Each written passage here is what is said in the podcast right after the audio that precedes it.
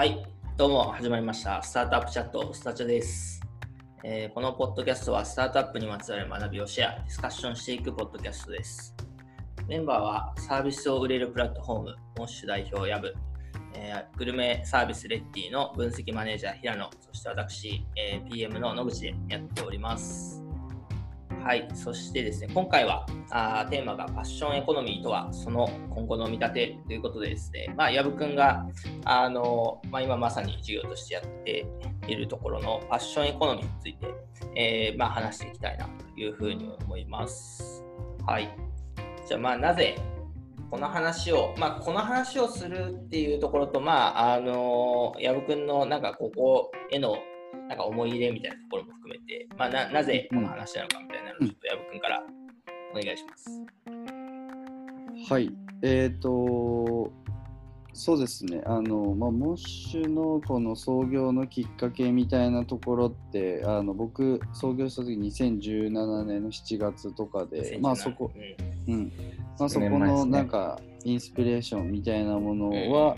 まあこう海外回った時にある種こう感じたわけなんですけど、まあ、その時には全然こういうあの言語化されたトレンドっていうのは全然なくてうん。あの、まあ、直近なんかアンドリーセン・フォロビッツのあのリーさんっていう方が、まあ、このなんかパッションエコノミーっていうはいはいはい。トレンドあるよねっていううんでそのトレンドにまつわるサービスってこういうのだよねっていうのが、まあ、言語化されてきたみたいなところが、まあ、ここの一つのトレンドの解釈の背景にあって、うんで、えーとまあ、どういうものかっていうところでいくと、まあ、海外だとやっぱりそのギグエコノミーって言ってあのいわゆるそのウーバーとかあの、まあ、うん。インスタカートとかも近いかもしれないですけど、まあ、いわゆる C2C サービスで、えー結構こうプラットフォームがでかいプラットフォームがあってでそこで割とそのサービスが流通するみたいなことがああると思うんですよね。でそこで比較的なんかこうそこのサービスって割とコモディティ化されてて、ウーバーとかイメージすると超わかると思うんですけど、あと、まあ、ウーバーイーツとかね、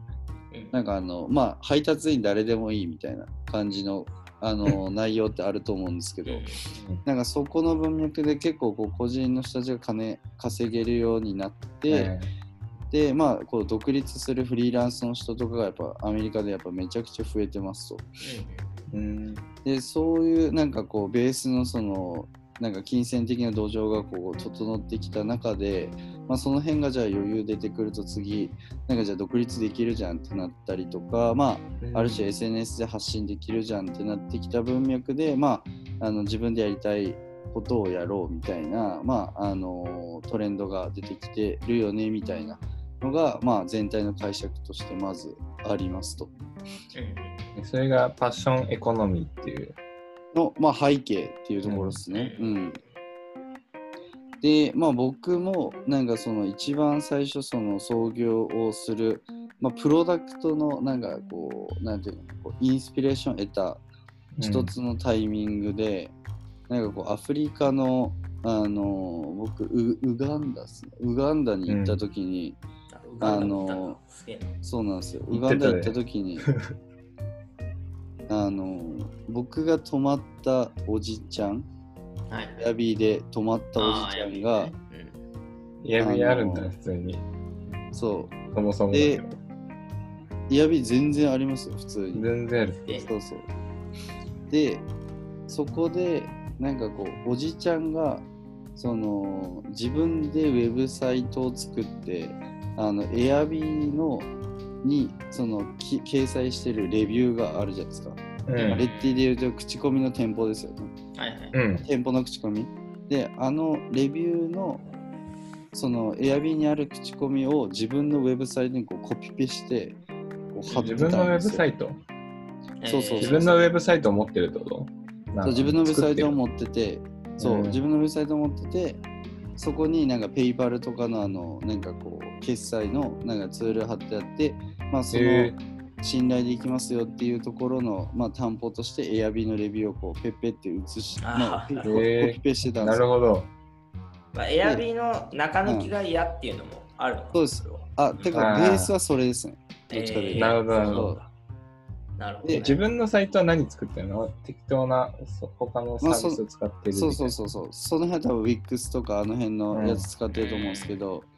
まあここれってな何が起きてるかっていうと、つまりその Airb のなあのぐさんみたいに多分その、えー、と僕が次1回こうやって会うじゃないですか。でそうすると2回目以降、別に Airb から予約して高い手数料取られる必要ってないよねってなってるから、まあ、うん。Facebook でつながってるし、あのまあ、Facebook で僕のサイトからあの予約してねみたいな、うんまあ、結構変わってる人だと思うんですけど、まあでも、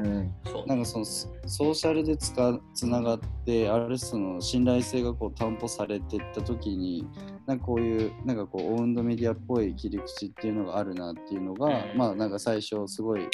面白いなと思ってな感じたとこなるろで、ほど。で、まあなんか、そこと、まあプラスその、なんか特にそのケニアとかジャカルタとかで、まあ自分のその SNS 使って、なんか、まあ、カメラマンやったりとか、まあその旅行代理店みたいなことをえーなんか自分でや,、そういうのもやいるんだね。うん。やってたりとかっていうする人がめっちゃ多かまあすごい多くて、でかつその人たちがすごいなんか楽しそうにやっぱ働いて、で、えなんか他の友達とかも、いや、こいつはすごい、あの、こういうことで、なんか、いや、頑張っててみたいなのを言ってて、なんかこう、ね今後こういう働き方が結構一般化したりとか、なんか価値を持ってくる、なんかタイミングに差し掛かってるなっていうのを、まあ当時すごい感じてて、で、最後なんか、その、まあケニア行って、あの、まあマサイ族の村行った時に、あの、やばそうだな。やばいね。世界不思議発見みたいな。そうそう。なんかその子があれなんですよ結局なんかマサイ族の村ってその15歳になったらライオン狩らないといけないっていう通過儀礼があるんですけど、はいはいはい。聞いたことありますね。そうえななでなんかライオン,、ライオン？あ、ライオンね。ううんん、でそそのなんか同い年の26歳だった子がなんか、まあめあのーやっぱりその観光産業で成り立ってるんで英語喋れるんですよ。うん。でうん。でまあ僕がいた時にはまあもうスマホも触ってるし。ってなるとそのねこういろんな国の人と喋れるしかつ、まあ、ソーシャルでもつながってるしってなった時になんかまあ自分がこのままこう村の村長としてなんかやっていくことが果たして正しいのだろうかっていうのをすごい悩まれてて、人生の岐路とかね。そうです考えるところね。スマホとか持ってたら、なるほどね。そうなりそうだよね。外のインプットがね。そうなんですよ。で今まで多分そんなことを考えるマサイ族の村のやつはいなかったと思うんですけどそうだよね。あ まあ、それはそういや普通にライオン飼ってればええやんっていう。うんだからそれがなんか結局そのグローバル化とそのソーシャライズが進んだことによってなんかやっぱそういう世界線がそううんうんう。んすごい変化。ってなった時になんかこうね自分のそのやりたいこととかパッション持ってやることを探そうってなるのは極めてすごい自然だなって、うん。なんか結構原始的にすごい感じて、うん。はいはい。なんかその辺がすごいねあの創業のきっかけというかまあ原体験につながってますね。めちゃくちゃ本題それるけど、そのマサイ族の人はどうなったのかがすごい気になりますね。確かにライオン確かにライオンを飼って、確かに今今もなライオンを飼っているのかで言うと。いつかまたね、モッシュが成功した暁にちょっとヤブ訪問してほしい。そうですね。留学とかししてたりしないから。確かに確かに。なるほど。まあそういうところがそうですね、あったわけですね。その辺のなんか文脈、まあ今パッションエコノミーって結構まあよく言われてるじゃないですか。そのうんうんメディアとかでも。その当時はその辺の話っていうのは把握していってたんですか？それとも肌感を感じて、あ、これってパッションエコノミーなんだって後から分かった。あ、完全後から分かりましたね、それ後からは。分かったんだ。あ、てか、やってる人たちもやっぱりあの全然この辺は認識してないと思います、そうだよね。ううん。個人でなんかまあ自分たちの情熱とかなんか自分たちの詳しいことで、なんかなんとか金を稼ごうと思ってる人たちが、うんうん。結構本当結果的に増えてきてあこれパッションエコノミーなんだなみたいな感じですね。ファッションエコノミーの文脈はじゃあ後からってことはあのさっき話していた Uber とかそういう文脈で語られているあのキーワードなの？えっ、と、そうね、ギグエコノミーとファッションエコノミーの対比というか、アンチテーゼ的なところがあるのかな。まあそうですね。結構アンチテーゼ的な文脈はかなり含んでると思います。えーで、なんか例えば、えーちなみにあの日本語でファッションエコノミーを検索するとあのうちのインタビュー記事が一番上に上がってくるんですけど、ブリッジのすごいですね。アブリッジの、うん。なんか、えっ、と、その、リーさんとかのところでこう、紹介されてるのは、まあなんかやっぱ海外だとやっぱポッドキャスター超増えてるんで、あの、うんポいわゆるアンカーとか含めた、あの、まあポッドキャストを、あの、なんか簡単に配信させる仕組みとか、うん。あのまあ、最近だとこのあ。サブスタックっていうニュースレターのサイト、なんかうん。これも別に、なんていうかな、こう、言ったらメルマガなんですよ。月額のメルマガなんですけど、うん。なんかこう、月額のメルマガって今まで日本だとやっぱまぐまぐとかね、まあ、あのうん。ノートっぽいやつもありますけど、なんか、いやでもまぐまぐ出すのってちょっとだるいよねみたいな。うんうんなんかそでかつ手数料超高いんで、なんかそれをあの、まあ、簡単に自分でニュースレター発行できるっていうだけなんですけど、まあ、めっちゃ、あのまあ、最近会話で結構盛り上がって使ってる人多いなっていう感じですね。あとはビデオ販売とか、まあ、こういう文脈でいろいろ、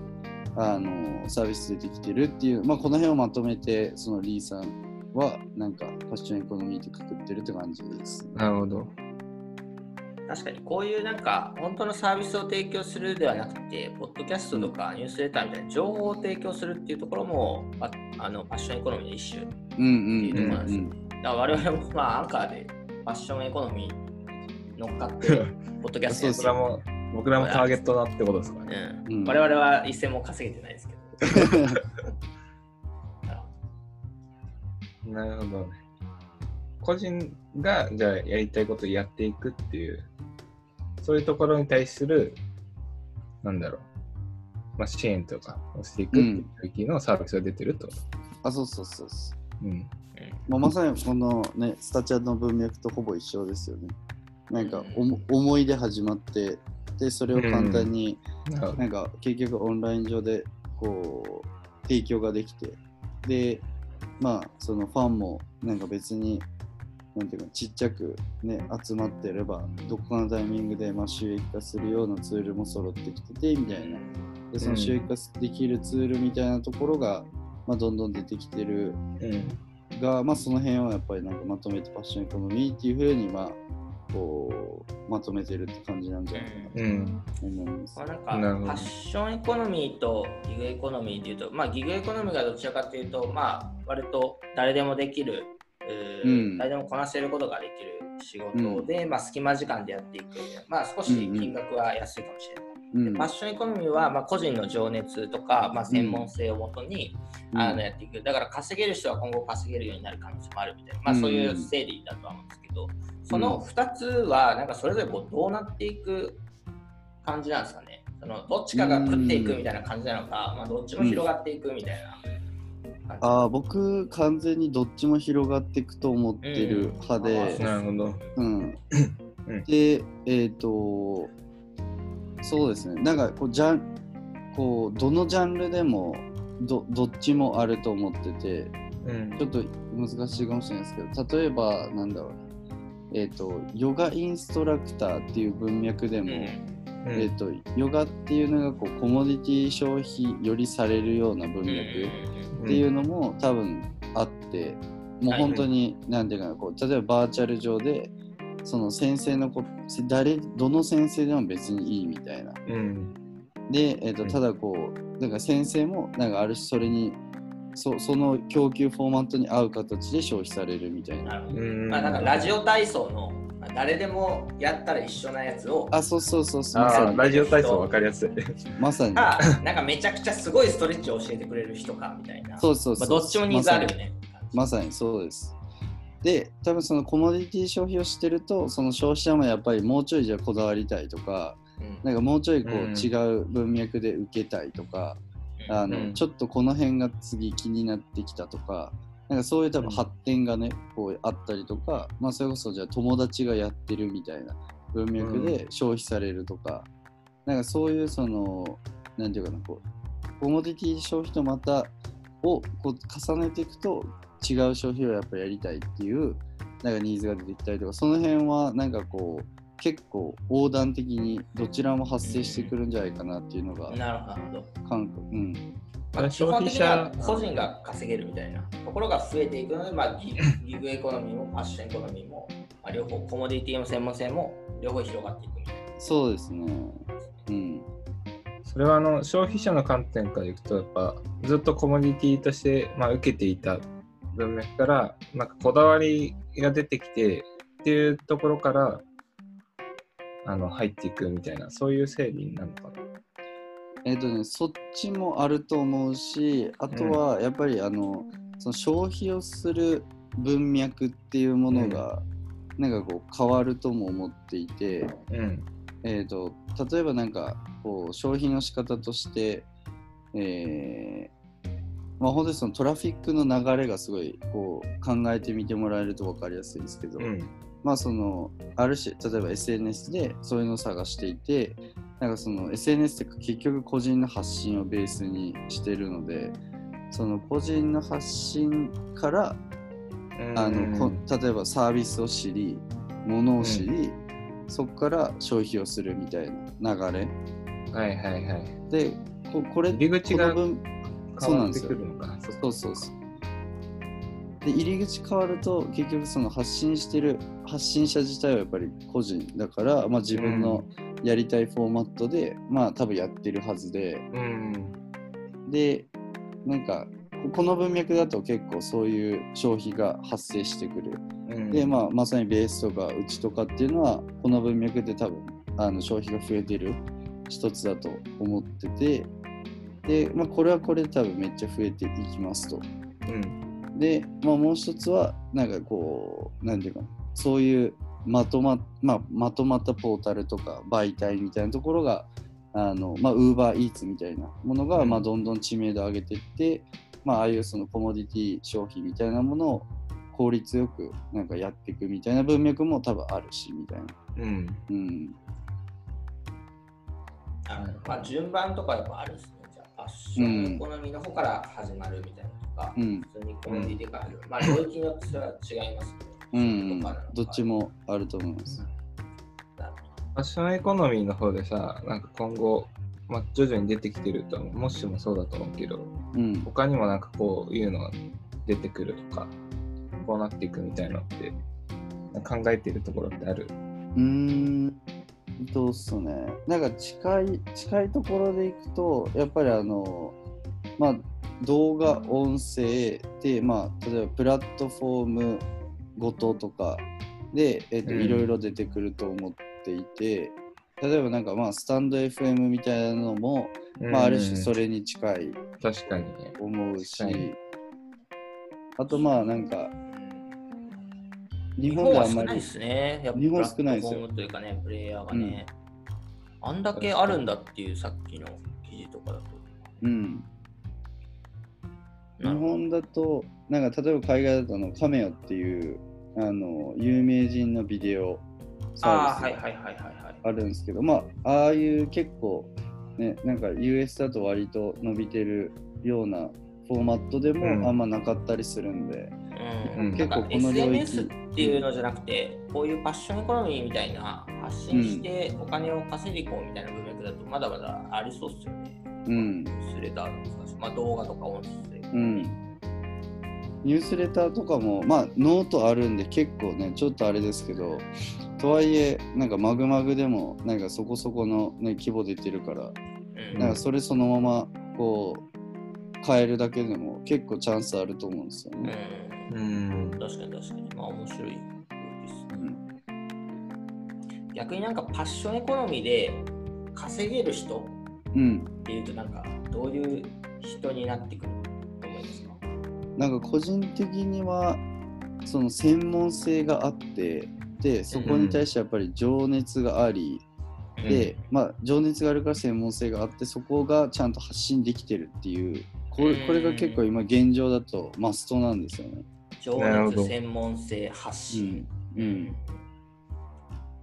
確かにその最初の2つ情熱があってとか、まあ、専門性詳しくて知見がありますね。それはいるかもしれないですけど、それと掛け合わせて発信も、SNS とか自分たちの強みを伝えるとか、それがうまいですっていう人はなかなかちょっと難しいそうですね。そうなんですそうなんですよ。ここはだから一つチャレンジだと思いますね。うんなるほどまあ、一般化するための。うん。今だとなんか YouTuber か、まあ、インスタグラマーかのなんかその2つがうまいだけになってるけどもう少しなんか組み合わせたりとか、うん。まあ、あとはそこの発信の仕方も多様化してきたりとか、うんしそうだもんね。うん、ちなみにあのうちの、えー、と売り上げのトップユーザーのトップに、トップ20の人たちの、えー、とフォロワーの中央値って大体5000フォロワーぐらいなんですよ。なるほど。それは、えー、とインスタでとかかな？インスタで。なインスタで。うんそう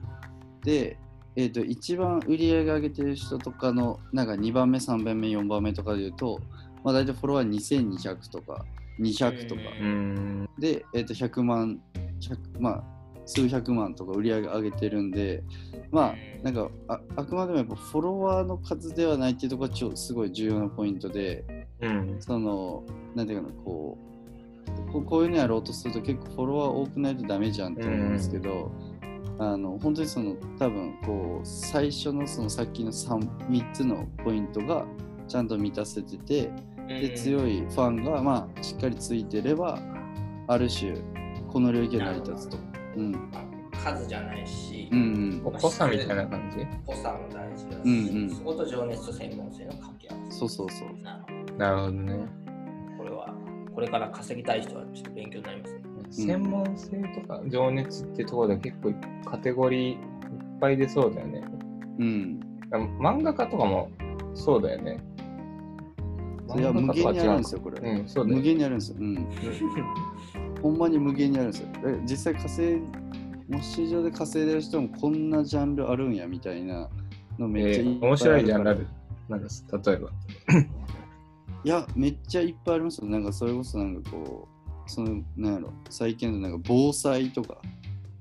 防災？防防災、防防災、災防災ワークショこうップみたいうものを買った方がいいですとか。あそうそうそうそうあそうそう面白いな。へえ。とか、まあ普通に秘書みたいな人やってるやつもあるし、秘書も結局そのコモディティのさ、あだから普通に、するじゃなくて秘書の講座みたいな。いや、秘書する。あ、秘書するか。そうそうそう。オンライン秘書みたいな。オンライン秘書で。はいはい。なるほど。とか、まあそういう、なんか今まで普通に秘書って結構コモディ、なんかね、あるじゃないですか、ね秘書サービス。そうでもあれも結局、なんかこう、自分でできるじゃんってなるうん。ですよね。なるほど。そう。で、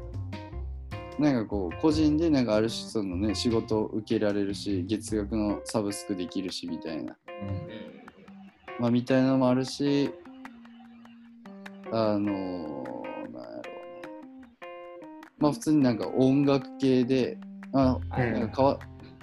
そのまあ音楽系のまあミュージシャンの人が、まあ、その今までね、自分でさ、こう、アルバム出して、レコード出してってやってたけど、うん。まあ、インスタでこう限定の鍵アカウント作って、そこではいファンの人たちに、まあ、こう音楽提供して月額いくらみたいな感じで、うん。とか、まあ、それ同じフォーマットでなんか瞑想してるだけとか、うん。毎朝15分瞑想してるだけで、なんか15分でいくらみたいな、なんかそういう、なんかもう稼ぎ方がこう結構むちゃく、うん、いろいろあるなとなるほど、面白いね。そういう意味ではあの好きを仕事にしていけるとかもなんかそうなのかもしれないですね。まあそうですね。うん。なまあ、好きとか得意とか、その辺が、うん。この辺の、なんかね、なんか考えれば結構誰しも絶対あるから、なんか、うんそうだよね。ひ広がりはすげえあると思うんですけど。いやもうバドミントンとかでなんか、バドミントン。全国全国レベルの学生時代全国レベルの今パッションがあるかで言うと怪しい。そうもうちょっとちょっ体絞得意かもしれない。なるほど。ちょっと得意。ファッションはちょっと微妙みたいな。まあ、専門性だけじゃダメですっていう例ですね。うん。ァッション大事ですね。なるほど。わかりました。じゃあ、そんな感じでしょうか。はい。はい。最後になんかファッションエコノミーへの役ん熱い思いというか、なんか盛り上げていきましょうみたいな、ありますか？そうですね。まあなんか本来結構その人の生き方としては僕あるべき姿だと思っているんで、まあなるほどあの遅かれ早かれこういう感じになるだろうなっていうのはまず思っていてただやっぱこれがちゃんとこう一般化するためにはいろいろハードル超えないといけないハードルがあってさっき野口さんが言ったようなうんなんでまあここは結構ねマーケットとしてこうもっと盛り上がって、うんまあお金集まってみたいなことが、まあ、循環として起きてくる必要性があるんで、まあ、ぜぜひこの領域でねなんか起業していただける方とか増えていただけると俺的にすごい嬉しいなって感じですね。うんありがとうございます。盛り上げていきましょうということで。はい。はい。盛り上げていきましょうということで言うとですね、あのこのポッドキャストもさらにちょっと盛り上げていきたいなと思ってます。はい、そうですね。我々ももう今回11回目であのまだまだ細々とやっているんですけれども、うん。そろそろちょっとネタネタ出しがちょっと、ね。ネタが枯渇 早くも。してきておりまして、まあなんかこういう話してほしいとか聞いてみたいとかちょっと議論してみてよ、調べてみてよと。あればぜひあのこのツイッターアカウント宛てにメンションしていただいてもいいですし、あのまあハッシュタグでもいいですし、恥ずかしい方はこっそり我々に DM なり教えていただいてもいいですし、ぜひあの面白そうなネタがあれば、質問があれば、ぜひいただければなと思います。うん。はい。お願いします。今回の感想もあのツイッターでお待ちしております。ハッシュタグスタチャをつけてください。はい。では今日はこれで終わります。はいありがとうございました。ありがとうございました。